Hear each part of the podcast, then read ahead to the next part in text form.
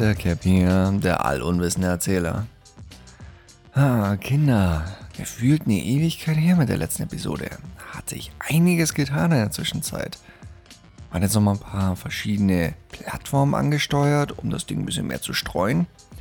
Und unter anderem war ich dann im Forum, das sind so Podcaster unter sich. Und die haben eine nette kleine Kategorie aufgemacht, da können dann Leute so ihren Podcast, das Neuwerk irgendwo ein bisschen vorstellen, ne? so eintragen, was es ist, wie es ist, wo es ist. Und dann hat man ein paar Leute mehr erreicht. Und so war es dann auch. In der Kategorie, beziehungsweise auf der, auf der Website, habe ich meinen ersten offiziellen Zuhörer jetzt ergattert. Ich habe mich richtig gefreut. Davor waren es halt so ne, die besten Freunde, Verwandte, Bekannte. Aber jetzt so ein Außenstehender, der nicht weiß, worauf lässt der sich ein, wenn er einem Cap zuhört. Und habe ich mich richtig gefreut, weil äh, es gab dann auch direkt von ihm Feedback. Und gut, ich kann das Feedback von ihm nicht ganz deuten. Entweder bin ich tatsächlich schon so alt und äh, verstehe die Sprache der Jugend nicht mehr.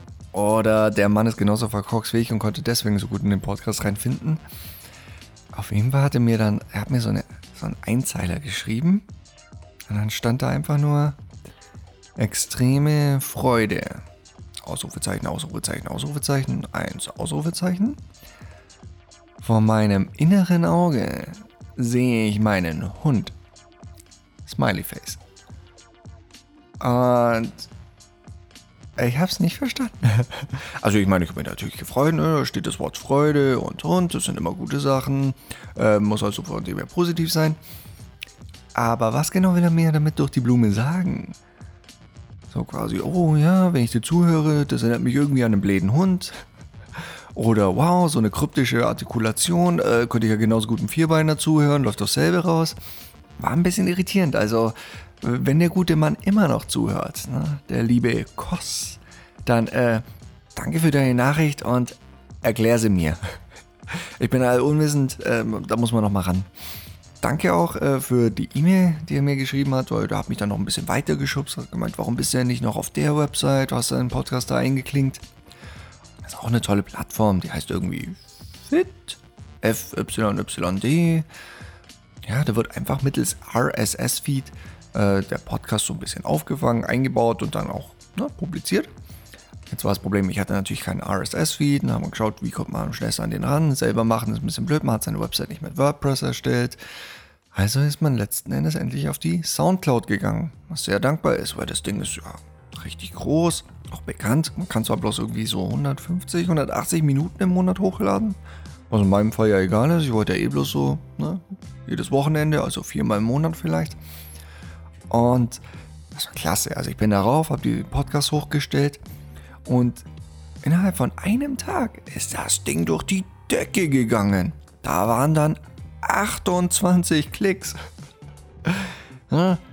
Das ist ein Zuwachs von 28 Leuten. Gut, man weiß ja nie, ne? So, so, ein Klick und so ein Like. Das kann immer sonst was heißen. Da draußen sind ja vielleicht auch wieder diese Bots unterwegs, ne? Einfach nur diese Fischer, die dich dann abgrasen wollen, die dich ihre Seite holen wollen oder zu sich rüber, dass du den folgst und dann ballern sie dich mit Werbung zu.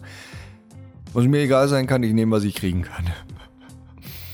Ja, auf jeden Fall, wie das Ganze jetzt so am Laufen war und äh, ich da jetzt so ein bisschen mehr streuen konnte und dann auch Resonanzen bekommen habe, wurde mir jetzt das erste Mal bewusst, wow, man ist jetzt tatsächlich da draußen. Es ist da draußen im Internet. Und man weiß ja, was im Internet ist, bleibt im Internet.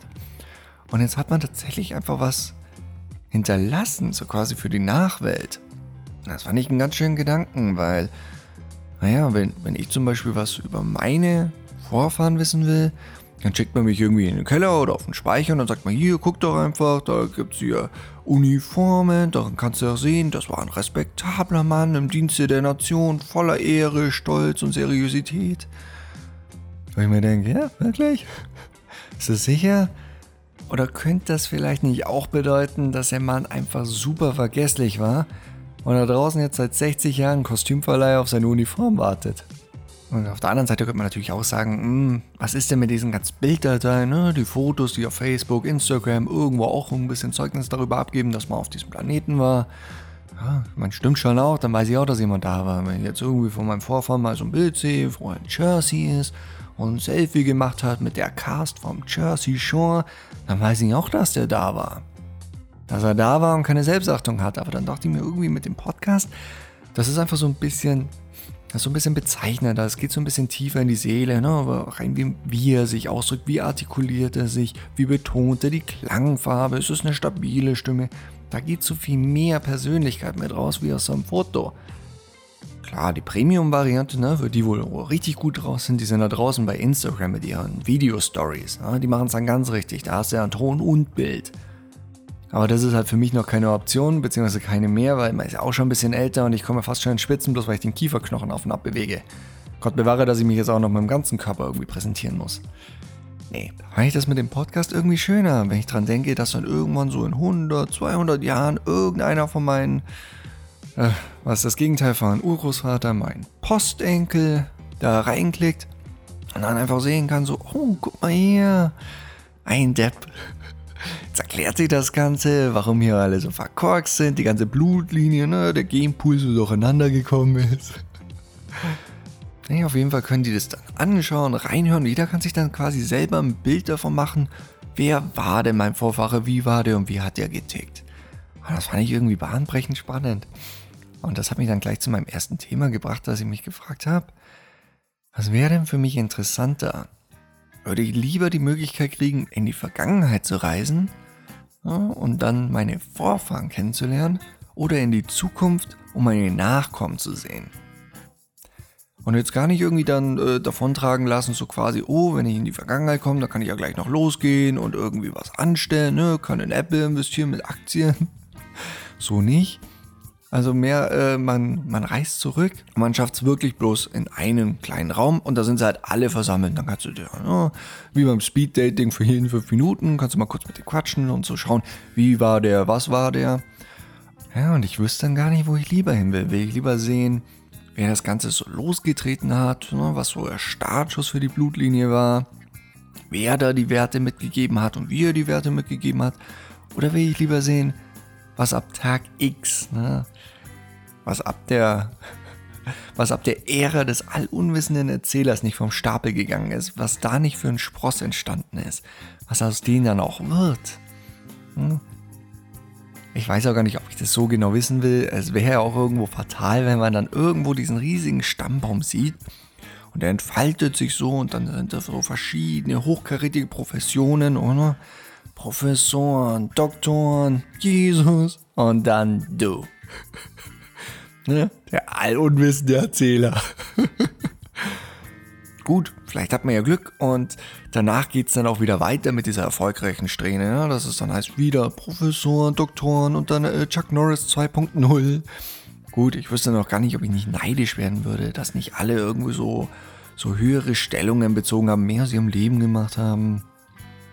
Gut, soll mir dann auch egal sein. Vielleicht bin ich dann von meinen Leuten der Blödste, aber dafür bin ich im Internet der Lauteste. Ich denke, man müsste sich dann auch ein bisschen, ah, oh, es muss ja irgendwo auch gefährlich sein. Ich weiß ja nicht, also wenn man sich dran denkt, da wären davor lauter so, so wichtige Persönlichkeiten gewesen. Ne? Das waren einfach bislang richtig gute Gene, daraus kamen nur wichtige Persönlichkeiten. Und du treibst dann das Ganze so in die Krütze. Das könnte auch ganz schön peinlich werden. Ich meine, irgendwann feiert man ja auch sein Ableben. Und wenn es dann wirklich irgendwie ins Jenseits geht, ne, wo dann alle nochmal sich versammeln, alle Verwandten, so Garten Eden, da ist dann so ein kleiner Abstellraum und da ist dann das Familienfest meiner Blutlinie. Und alle sind schon da, ne? Unterhalten sich untereinander, verstehen sich gut, haben alle ein Bierchen in der Hand, lachen, erzählen sich die besten Geschichten, ne? Was sie nicht aus ihrem Leben gemacht haben. Und dann kommst du. Von hinten geht so die Tür auf, du schreitest rein und auf einmal reißt die Musik ab, es ist Totenstille, die Köpfe schwingen um und dann stehst du da. Ja einfach diese Enttäuschung drauf, als hättest du gerade eine Prostituierte oder deine Cousine als Plus eins mitgebracht. Und dann stehst du da, so quasi der Übeltäter. Da blickt man über eine lange Kette von erfolgreichen Persönlichkeiten hinweg und dann bist du da. Ja, quasi der Typ, der bei Domino Day die Steine mitten im Aufbau umgeschmissen hat. Nein, ich glaube, es wäre schon interessant. Ich glaube auf jeden Fall, ich würde am liebsten in die Zukunft. Ähm, ich möchte schon lieber sehen, was aus mir nicht noch alles entstanden ist. Ich glaube, das fände ich viel interessanter. Weil davor, ja, man, man kannte ja ein bisschen so seinen Vater, man kannte seinen Opa und ja, dann kann man sich auch noch ein Bild davon machen, oh, wie die Zeiten damals nicht waren, so vielleicht vom Krieg geprägt, vom Wiederaufbau geprägt. Oder noch weiter zurück, dann waren da irgendwie Hungersnöte, die Pest. Hm. In der Geschichte gab es ja so einige Dinge, die nicht so dolle waren. Das reflektiert natürlich auf den Geist und das Bewusstsein. Und vor allen Dingen mit den Geschichtsbüchern kann man sich so ein bisschen herleiten, ne? wie die Leute nicht engstirniger waren und dann auch irgendwo ein bisschen mehr an Firnefans geglaubt haben, ne? mit Religion und dem ganzen Mist. Äh, dann wäre es, glaube ich, eher schön zu sehen, was ab hier, ne, so was so ein bisschen das aufgeklärte Zeitalter ist, was ab hier nicht alles entsteht. Und vor allen Dingen, ich fühle mich ja jetzt richtig schwer in der Fahrt. Also ich, man kann sich ja jetzt nicht einfach rausziehen und sagen, so nein, da kann ich nichts dafür, das sind allgemeine Gene. Stimmt nicht. mein Vater war auch kein Depp und von dem her bin ich mir ziemlich sicher, wenn hier irgendwas schief geht, dann ist das schon auf meinen Mist gewachsen. Und dann wäre es richtig interessant zu sehen, was aus denen nicht geworden ist. Ich könnte mir vorstellen, das wird sich nicht unbedingt ändern. Also, wenn ich einfach dran denke, wenn ich irgendwann Kinder habe, dann ist man ja weiter noch in seiner Profession als äh, ne, Grafiker, Mediengestalter. Vielleicht bleibt man auch noch beim Podcasten. Und das wird man ja dann hobbymäßig weiterführen. Das sieht natürlich auch das Kind, das saugt es auf wie ein Schwamm. Und je nachdem, glaube ich, wie respektabel, naja, vielleicht nicht mal wie respektabel der Vater ist, aber ich hoffe mal nicht wie respektabel, sondern mehr quasi, wie sehr wahrscheinlich das Kind auch zu irgendwas gedrängt wird. Entweder lässt es sich dann darauf ein, ne, man bricht es quasi und es macht das, was man sagt, oder es stellt sich komplett quer und versucht das Gegenteil zu machen, um seinen eigenen Weg zu gehen. Je nachdem hat man hier, glaube ich, dann so eine 50-50 Chance, dass das Kind dann in die Fußstapfen tritt oder was komplett anderes macht. Natürlich, wenn man in die Zukunft geht, um das Ganze zu beäugen, man sieht natürlich schön, was aus allem nicht geworden ist und was man weitergegeben hat, aber man verpasst natürlich leider die Möglichkeit, irgendwo die Ausrede des Lebens zu haben. Nicht mehr einfach nur zu sagen, oh, ich habe mich verskillt, ne, die falschen Werte am Anfang reingesteckt, sondern gleich von Anfang an sagen, nö, jemand anders hat für mich dieses Spiel gestartet und er hat einen ganz schlechten Startpunkt gesetzt. Den ganzen Tag irgendwie an Fröschen geleckt, den Geist benebelt und dann einfach weiter sich fortgepflanzt und dann hasst er den Salat. Naja. Kommen wir zum nächsten Thema. Gehen wir mal nach, kommt noch ein bisschen mehr Material zur Ahnenforschung. Ich mache jetzt nämlich ein richtig dickes Fass auf. Ich habe mir nämlich jetzt der größten Frage der Menschheitsgeschichte gestellt. Beziehungsweise nicht der allergrößten, ne? die größte wird wohl immer noch sein, so, hm, was ist der Sinn des Lebens? Und äh, ich glaube, äh, der Mediamarkt hat das irgendwo damals ganz gut beantwortet. Ne? Hauptsache, ihr habt Spaß. Ähm, von dem her hat sich die Frage auch schon für mich erledigt gehabt. Kommen wir zur zweitwichtigsten Frage, beziehungsweise die, wo die Leute wohl am meisten interessiert. Gibt es einen Gott? Hm? Gibt es einen Gott? Naja, die Antwort vorweg, ja, aber er ist nicht der, für den wir ihn halten. Beziehungsweise das, was uns bislang von ihm erzählt wurde, das, das passt alles nicht ganz zusammen, oder? Die ganzen Geschichten und Stories und was man so von ihm nicht weiß mit, er ist ja so allmächtig, der kann ja alles, der macht ja alles, der hat ja die Welt geschaffen, die Menschen, das Universum. Aber komischerweise hat der Mann nie Geld. Seid ihr schon mal aufgefallen? Wenn er zu dem nach Hause geht in eine von seinen vielen Chören, ne, der hat ja Immobilien. Dem geht es ja an sich richtig gut. Überall stehen da seine Häusle. Aber irgendwo kann er das anscheinend nicht haushalten, weil wenn man dann zu dem reinkommt, dann muss man erstmal eine Spende abdrücken. In der kompletten Nation muss man auch eine Kirchensteuer zahlen. Früher auch, so mit Ablasshandel. Sünden vergeben, nur gegen Kleingeld. Was hat er denn mit dem ganzen Geld gemacht? Wofür hat er das denn gebraucht? Und warum kann er damit nicht haushalten? Und wenn er wirklich so allmächtig ist, warum macht er sich denn nicht einfach mal so einen goldenen Esel oder sucht sich einen guten Job? Der muss doch einen spitzen Lebenslauf haben. Wenn man sich dann vorstellt, wie der im Bewerbungsgespräch punkten muss, wenn er dann da sitzt und dann lesen die da so vor und meinen so, oh wow, ja, wir sehen hier gerade, unter besonderen Eigenschaften haben sie auch geschrieben, mh, hm, eigenverantwortliches Arbeiten, professioneller Umgang mit Naturgewalten und Biologie, Gott kritscht noch so rein und man sagt, ja, und hier äh, unter Sprachen in Wort und Schrift, alle. Gut, der Arbeitgeber meint dann, hm, ja, das ist ja alles ganz eindrucksvoll, aber eigentlich braucht man jemanden mit Grundkenntnissen in Microsoft Office. Vielleicht tut er sich deswegen so schwer an Geld zu kommen, weil er nirgendwo Arbeit findet. Ne? Kann er noch nicht das Zehn-Fingersystem. Nein, ich verstehe das irgendwie nicht. Also irgendwie dauernd braucht er mein Geld. Und dann heißt es auch immer, er sei ja überall. Ne?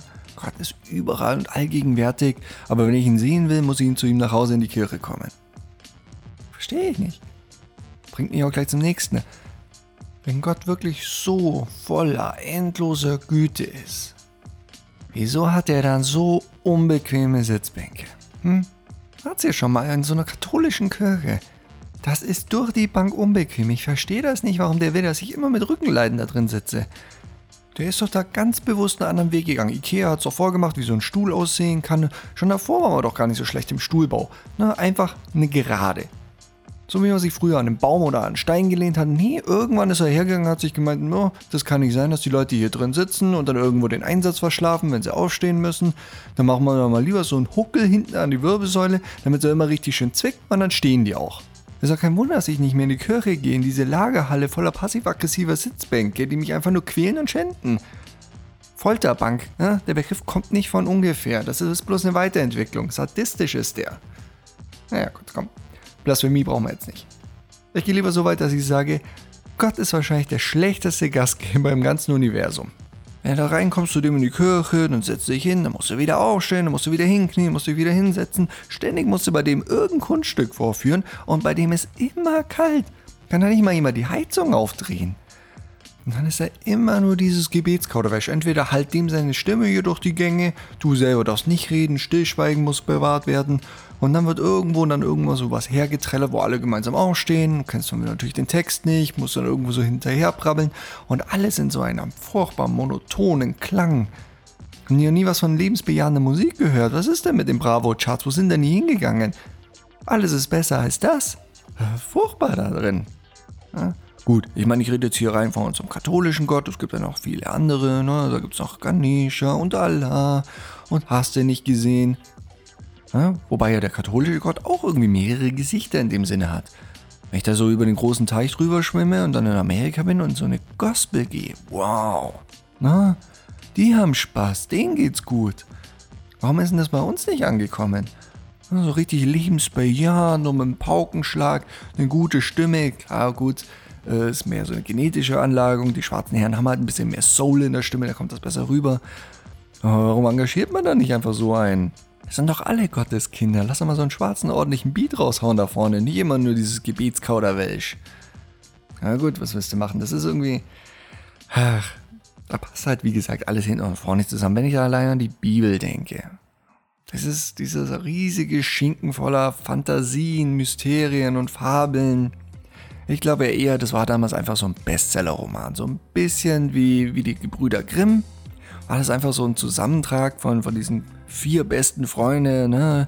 Johannes, Markus, Matthäus und der Podolski. Die wurden dann später auch im Bayern-Kader alle reinkarniert. Und äh, die haben dann einfach diese Geschichten zusammengetragen und einfach so wirklich einen Science-Fiction-Roman geschrieben. Einfach so, so eine richtig abstruse Story. Ja? Und das Ding ging natürlich weg wie geschnitten Brot. Aber ich meine, damals kannte man das noch nicht. Da gab es noch nicht den Meister Special Effects Michael Bay oder Peter Jackson, der Herr der Ringe auf die große Leinwand gebracht hat. Den konntest du ja alles erzählen. Die Leute haben sich damals noch über ein gelbes Viereck gefreut. Das haben die noch nie gesehen. Damit konntest du richtig Reibach machen. Natürlich schlägt so ein Buch wie die Bibel wie eine Bombe ein. Diese ganzen Ideen. Das war ja schon alles hochkreativ. Aber es gibt einfach so Punkte, wo man sich doch dann sagen muss, das kann doch alles so gar nicht passiert sein. Das muss doch irgendwie mehr ein Mythos sein, eine Fabel, irgendwie ein Appell an die Moral. Irgendwie einfach den Leuten eine Ideologie mit auf den Weg geben, Werte vermitteln. Aber die nehmen das ja alle für voll. Hat sie das mal mitgekriegt, da drüben, ne, wieder über den großen Teich hinweg in Kentucky? Und ich weiß, ja, wenn man jetzt schon mit Kentucky anfängt, da kann nichts Gutes bei rauskommen, aber sind wir mal vorsichtig. Kentucky hat nämlich ein Museum aufgestellt. Also erstmal was Gutes. Nämlich das sogenannte Creation Museum. Und dieses Creation Museum hat sich zur Aufgabe genommen, zu sagen, hm, hier, die Wissenschaft hat ein bisschen versagt, die forschen ein bisschen deppert, äh, die halten sich ja gar nicht so an die Maßstäbe, an unseren großen Leitfaden, das Lexikon des Lebens, nämlich die Bibel. Und haben wir gemeint, da müssen wir das Ganze mal ein bisschen richtig stellen. Machen wir da mal ein Museum, damit die Leute wissen, wie es denn eigentlich abgelaufen ist. Und dann haben sie das gemacht. So, nach deren Theorie hat das Leben ja erst vor 5.000 oder 6.000 Jahren begonnen. Und ähm, naja, wenn das Leben erst vor 5.000 oder 6.000 Jahren begonnen hat, dann mussten verschiedene, naja, verschiedene Elemente, die auch unsere Wissenschaft anerkannt hat, dass sie klar existiert haben, weil wir Befunde dafür haben, wie zum Beispiel Dinosaurier, mussten ja dann irgendwie zeitgleich mit der Menschheit existiert haben.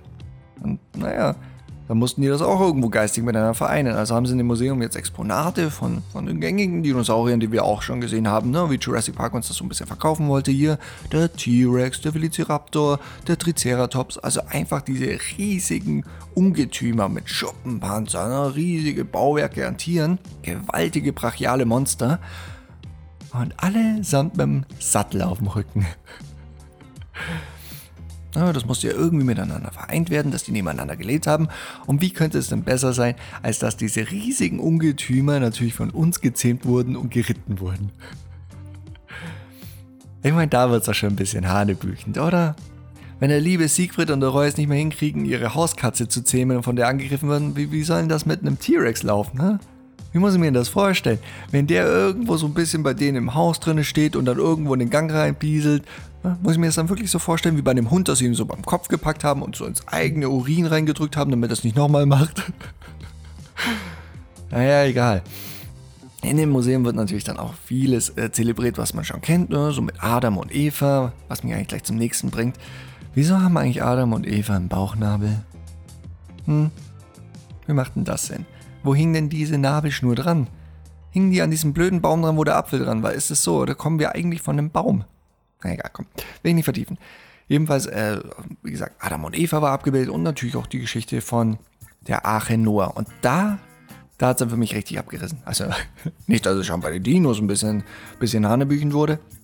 Aber bei der Arche Noah habe ich bislang immer angenommen, die Geschichte ist so abstrus. Ne? Also, dass Noah in, in, diesem geringen Zeitraum so eine riesige Arche baut, wo nicht zig Milliarden Tierrassen Platz finden konnten, auch noch für alle Lebensmittel hatte, ne? so dass Bambi hier irgendwie lecker Gras essen kann und der Vogel seine Würmer und der Löwe seine Gazelle.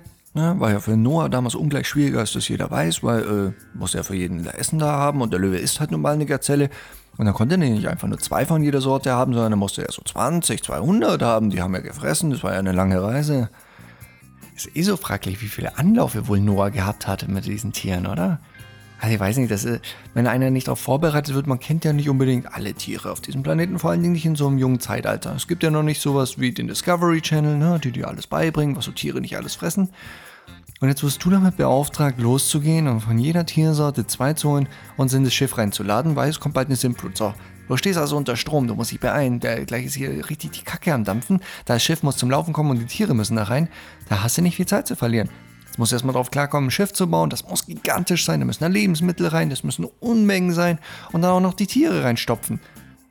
Und ich bin mir ziemlich sicher, der hat dieses Projekt mehr als einmal gestartet, oder? Komm, der ist auch losgerannt, hat sich die Tiere genommen, hat sie reingeschoben und jedes Mal wieder los ist im Wald, um Neues rauszuholen, kommt er zurück und stellt fest, die haben sich alle gegenseitig gefressen. Was denkst du, wie, wie lange Noah allein gebraucht hat, um die Liste zu erstellen? Also gesagt hat, also, mh, Löwen fressen Gazellen. Blöde Sache, okay, haben wir uns gemerkt. Wir mal wieder los und stellen mal halt Löwen und ein Zebra zusammen. Ja, auch blöde Idee. Okay, was haben wir noch nicht probiert? Löwe und Giraffe. Das frisst er ja auch.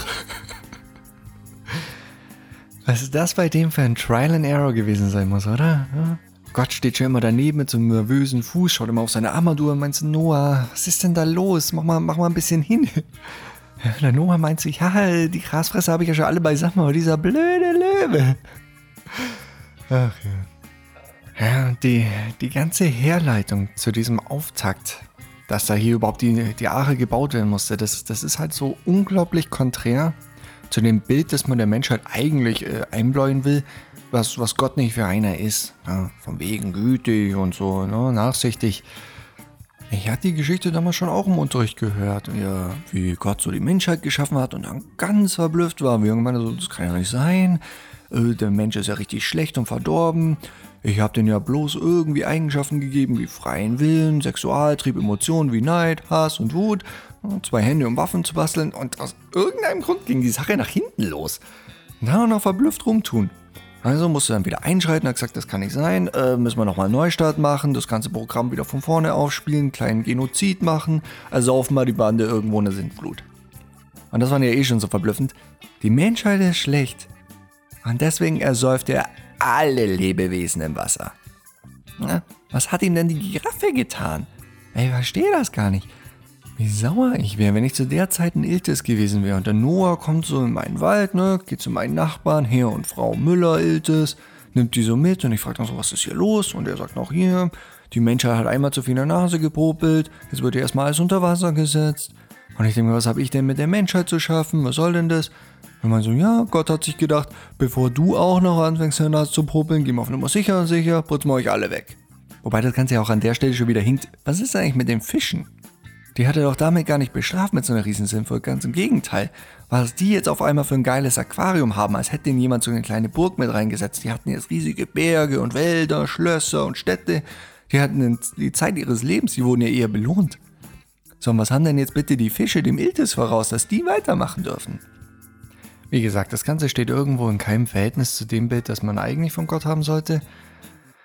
Und bislang wäre ja alles irgendwo klar gegangen. Ne? Von mir aus ist dann diese ganze Erzählung von Jesus Christus, dass der übers Wasser gehen kann und Wasser in Wein verwandeln kann, ne? diese ganzen Superhelden-Features. Von mir aus. Ne? Er ist ja Sohn Gottes. Dann soll es von mir aus so dahingestellt sein, dass es damals passiert ist, dass er es wirklich konnte und das wirklich war. Kann ich in dem Sinne dann einfach in meine Welt zulassen, als Glaube, weil er ist ja Sohn Gottes. Aber Noah war halt einer aus unserer Reihe, das war nicht so ein Übermensch. Und wieso konnte der dann auf einmal 600 oder 800 Jahre alt werden? So ein riesiges Schiff mit seinen eigenen Händen bauen und es ist... Ah, hätten sie es mir irgendwie innerhalb der Bibel als, als so eine Geschichte verkauft, ne? wie, wie diese Moralgeschichte vom Igel und vom Hasen oder Grashüpfer und die Ameise, dann hätte ich das alles eher verdauen können. Ne? Eine Fabel in der Fabel, das wäre irgendwie gegangen, aber das dann auch noch komplett für voll nehmen und das Ganze auch noch irgendwo als Exponat auszustellen und sagen, ja, war auch so, wir haben bloß noch nicht die richtigen Ersatzteile im Wald gefunden, irgendwo liegen ja noch die Eichenholzbretter vom Noah. Es, es macht's alles so Banane. An irgendeinem Punkt hat die Menschheit den Faden verloren. Auf die Frage hin, ob es einen Gott gibt, ich sage im Prinzip ja, aber die Menschheit hat sich da einfach so ein bisschen verrannt, hat irgendwo auch verkannt, dass der Ursprung des Lebens und des Universums ja nicht unbedingt personifiziert werden muss, ne? irgendwie mit so einem Elefantenkopf und sieben Armen oder so einem Typen mit einem weißen Zottelbart, sondern dass das ja eher einfach ein Prinzip ist, oder? Genauso gut könnte auch für mich die Singularität mit all seinen Naturgewalten und physikalischen Einheiten einfach das meine Gottheit sein. Hm, Karma, kosmische Gerechtigkeit, ist doch alles eher so ein Konzept. Und in dem Kontext wäre vielleicht auch einfach die Bibel aufzufassen gewesen. Ne? Dass hier der Lukas, Matthäus und so sich das einfach nur gedacht haben wie eine, wie eine Variante von die Ameise und der Grashüpfer Deluxe. Ne? Eine große Moralkeule in einem spannenden Roman, wo man einfach nur seine Werte rausnehmen soll. Ne? Ein bisschen das Gute zelebrieren, die zehn Gebote, kann man ja nicht verkennen, ist doch eine schöne Sache. Aber das soll nicht alles gleich für voll nehmen. Kommt schon, Kinder. Hm. Wann hat das letzte Mal in einer Wahl gelebt? Also für mich von dem her, ja, es gibt eine Gottheit, aber es ist nicht unbedingt der Bursche auf der Wolke. Damit habe ich jetzt ein Fass aufgemacht, oder? Hab mich auch ein bisschen verritten. Ich, äh, ich sehe auch, wie die Zeit davon rennt. Und ich wollte eigentlich zum Abschluss, weil ich mich ja so gefreut habe, dass dieser Podcast so ein bisschen Wellen schlägt, wollte ich noch ein bisschen was hier für meine Nachwelt, beziehungsweise für die, für die ganz frische Nachwelt, also quasi auch für euch, äh, was hinterlassen. Nämlich, äh, mein großer Bruder hat vor längerem zusammen mit ein paar Freunden einen Stammtisch gegründet. Das ist bei uns in der Region jetzt anscheinend irgendwo so gang und gäbe, dass man sich irgendwo so zusammenschließt und sagt, hm, wir brauchen einen neuen Grund zum Saufen, mach mal einen Stammtisch. Und in dem Sinne ist es dann mit mir wieder ein bisschen durchgegangen, weil sie hatten noch keinen Namen. Und man ist ja kreativ, man ist ja Mediengestalter, dann hat man sich gedacht, was könnte ein Name sein, so in Bayern für einen Stammtisch? Und ich habe mich so ein bisschen verleiten lassen von, äh, da wird es jetzt ein bisschen schmutzig von diesen Nackedei-Filmen. Da gibt es ja immer sehr, sehr humoristische Filmtitel. Ähm, keine Ahnung, sowas wie Moby Stick, ne? Oder Ariel und mehr junge Frauen. Einfach so in der Riege. Und dann haben wir gedacht, das ist doch nett. Da suchst du jetzt einfach mal und letzten Endes habe ich auch was für die Bande gefunden. Der ist jetzt auch leider vergeben, deswegen werde ich den jetzt nicht vortragen, den Namen. Nicht, dass da draußen jemand schneller ist, bevor ich mein Logo für die fertig habe. Aber all die anderen Titel, die jetzt keine Verwendung gefunden haben und drohen hier in den ewigen Weiten des Äthers verschollen zu gehen, die gebe ich euch jetzt mit auf den Weg. Mit meiner offiziellen Liste. Die stehen nicht wirklich auf dem Blatt Papier. Ich wollte bloß, dass es einen offiziellen Charakter kriegt, wenn ich jetzt ein bisschen mit Papier knister. So als würde ich eine Pergamentrolle ausbreiten und links und rechts steht ein Trompeter. Also, meine Liste mit 15 Titeln für einen Stammtisch. Die ersten paar sind angelehnt an unseren lieben Cartoonsponsor Disney. Da haben wir jetzt zum Beispiel auf Platz 15 101 Daikiri. Platz 14 Helles im Williamsbrand. Platz 13 König des Löwenbräu. Platz 12 Die Schnäpse und das Bier. Und Platz 11 Schneemoschen und die sieben Löschzwerge. Platz 10 ein bisschen was anderes mit Sturm und Trank. Platz 9 und ab hier orientieren wir uns schön an Hollywood und deren Filmtitel. Die Leber des Bayer. Die Leber des Bayer. Das Leben des Brian. Nein? Okay. Achtens, zwei außer Trank und Brand. Siebtens, zwei Mosse trumpfen auf. Sechstens, vier Fässer für ein Halleluja. Fünftens, Trinket Nemo. Viertens, Trankort. Drittens, Herr der Tränke. Zweitens, Schenke Unchained. Und erstens, mein persönlicher Favorit, mit dem erst kürzlich erschienenen Musicalfilm mit Ryan Gosling und Emma Stone, La La Land. Und das soll es damit gewesen sein für diesen Podcast. Hat mir wieder jede Menge Spaß gemacht. Ich hoffe euch auch.